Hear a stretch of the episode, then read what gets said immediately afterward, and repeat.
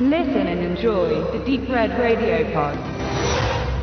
Ich bin Soldat, doch ich bin es nicht gerne. Als ich es ward, hat man mich nicht gefragt. Man riss mich fort hinein in die Kaserne, gefangen ward ich wie ein Wild gejagt. Ja, von der Heimat, von des Liebchens Herzen, musst ich hinweg und von der Freunde Kreis. Denk ich daran, fühl ich der Wehmut Schmerzen, fühl in der Brust des Zornes Glut so heiß. Diese erste Strophe aus dem Anti-Soldatenlied Ich bin Soldat hat mich ganz stark eingeholt, als ich den Film Ein verborgenes Leben gesehen habe von Terence Malick. Mir war von vornherein bewusst, dass es sich hierbei um einen Film handelt, der natürlich wieder sehr stark auf Bilder setzt und Malek erzählt auch hier wieder, nein, er erzählt nicht, er spricht nicht mit Worten, sondern mit Bildern. Und das kennt man auch von ihm, das erwartet man auch und man wird auch hier keinesfalls enttäuscht und der Handlungsort, hauptsächlich Österreich, Berge, Natur, werden hier auf eine Weise eingefangen, die, die beeindruckend ist, natürlich. Und man selber, und ich bin ja auch ein, ein Freund der Berge, der hohen Berge in Europa und der Welt, und äh, wenn man dann ein Foto macht von einem Ort, den einen so beeindruckt, mit sehr, sehr markanten Gipfeln, dann ist man immer ein bisschen enttäuscht, weil das, was man sieht, natürlich nicht in das Bild einfangen kann.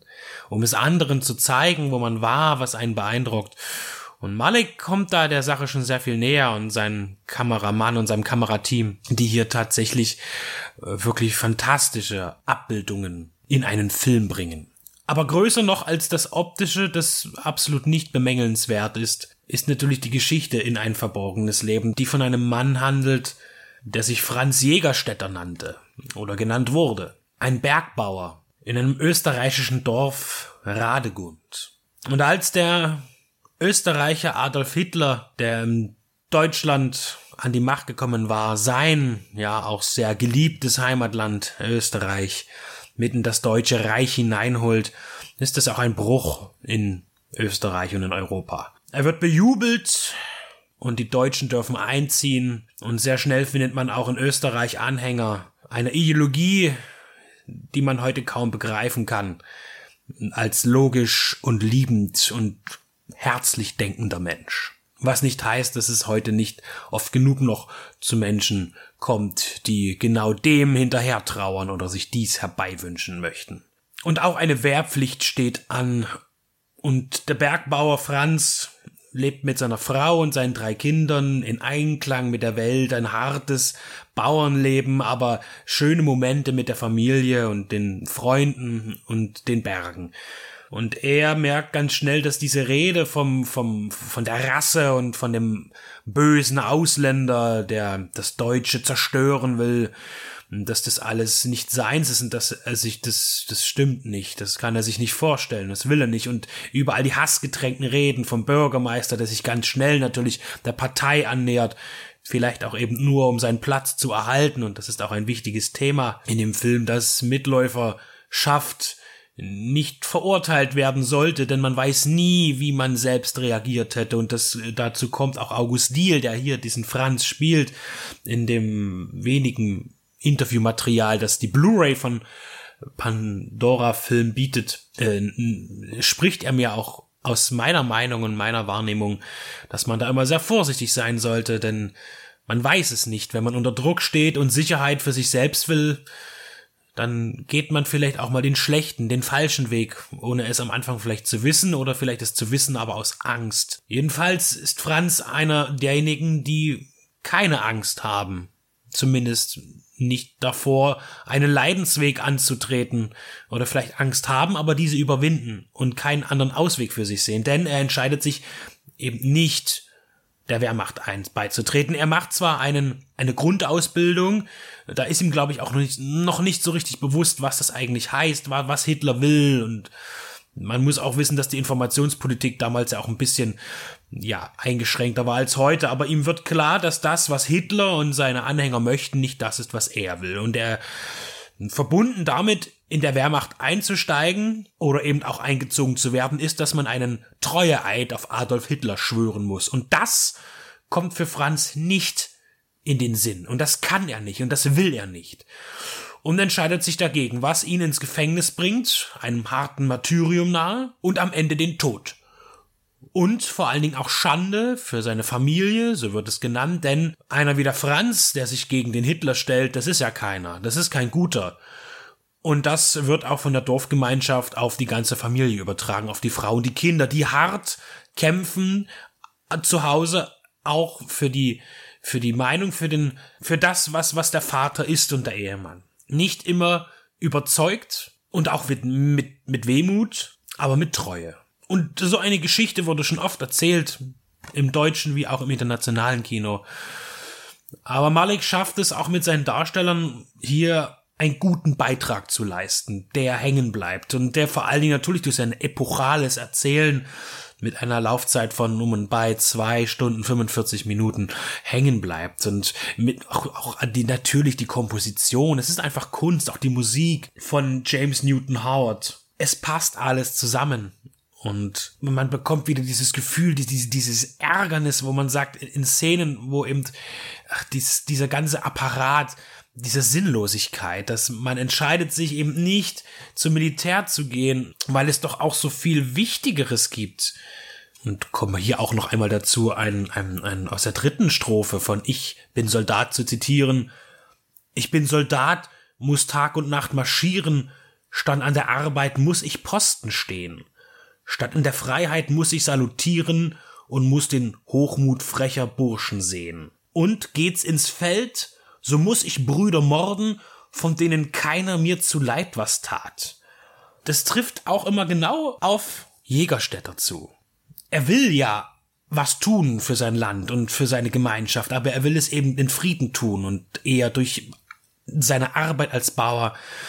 Und er ist gequält unter diesem System, das einen eben wirklich sagt, du bist nichts, weil du nicht an Hitler glaubst und nicht an den Endsieg und so weiter. Ja, und der Film verurteilt tatsächlich ein bisschen schon diejenigen, die hier die Brandstifter sind. Aber auch ich bin der Meinung, dass das nicht im Vordergrund liegt, sondern eben die Stärke der Familie hier in dieser krassen Situation, in einer Welt, in der es keine Gerechtigkeit gibt für Menschen, die nach Herz handeln, existieren. Und ähm, dass diese Menschen gezeigt werden, wie stark sie sind, durch die Liebe zueinander. Und man ist so, so, so, so erbost über diese Heuchelei und, und jeder Mensch erkennt seine eigene Heuchelei sehr selten, auch ich. Aber bei Fremden fällt sie einem immer auf, bei anderen. Und äh, hier diejenigen, die ihm anspucken und sagen, du, du Verräter, du ziehst dich in den Krieg, aber warum sind sie selbst nicht im Krieg? Warum stehen sie da und beschimpfen ihn, obwohl sie selbst nicht im Krieg sind? Ja, weil sie nicht eingezogen sind oder noch nicht eingezogen wurden. Aber würden sie gehen, wenn sie es würden. Und genau da sind wir wieder beim Thema, man weiß nie, wie man selbst reagiert hätte. Und wenn man dann am Ende in Gefangenschaft landet und sich einer Folter aussetzen muss, würde man nicht dann doch kapitulieren? Franz Jägerstätter hat es nicht getan und aus diesem Grund ist er der Held und Antiheld dieses Filmes. Ein verborgenes Leben. Ja, durchaus auch ein Heimatfilm, der sich ja auch im deutschsprachigen Raum auch verändert hat. Ich, ich denke am Anfang klar an Louis Tränker, der auch nationale Themen natürlich behandelt hat und den Stolz der Heimat und ähm, die Indoktrination von außen und dass man standhaft bleiben muss in seinen Traditionen. Was ihn ja berühmt machte und hochbrachte. Und Goebbels hat ihn geliebt, bis er dann irgendwann auch wieder gefallen ist, weil er doch den Papst höher ansah als Adolf Hitler in seinen Filmen. Naja, und das ist halt äh, gegenüber zu den bunten Flimmerfilmchen, die eine heile Welt versprachen und das, das, das dunkle Deutschland ausblenden wollte. Und nun haben wir wirklich ein, ein episches Werk bekommen, das aber als Heimatfilm in solchen gar nicht so richtig funktionieren mag. Denn er ist ja in englischer Sprache gedreht und das ist sehr komisch, denn die Darsteller sind alle, fast allesamt deutschsprachige Künstler. Mit wenigen Ausnahmen, die hier Englisch sprechen, äh, dies aber auch gut tun. Der Film bringt es gut rüber, ob es nun die deutsche Tonfassung ist oder die englische. Ich habe hin und wieder mal aus Interesse hin und her geschaltet oder mir Dialoge auch doppelt angehört in den verschiedenen Sprachen. Ein Mann, der seiner Welt entrissen wird und den zornigen Lärm erleben muss, den ein Krieg mit sich bringt. Es ist ein Film, der mich nicht weiter nachdenklich macht, weil ich schon oft mit diesem Thema in Verbindung stand und mir darüber Gedanken gemacht habe, aber der mich auf jeden Fall berührt und der hoffentlich Menschen, die die soll es ja auch heutzutage wieder geben, eher weniger mit der Thematik des Nationalsozialismus und was ringsum passiert ist, zu tun haben, dass dieser Film eindeutig auch zeigt, wie es gewesen ist. Sicherlich ist ja auch ein viel Drehbuch mit drin, aber die Basis ist da und auch zu zeigen, dass ein Mensch für etwas einsteht und, und sich nicht verbiegen lässt und am Ende dafür auch in den Tod geht.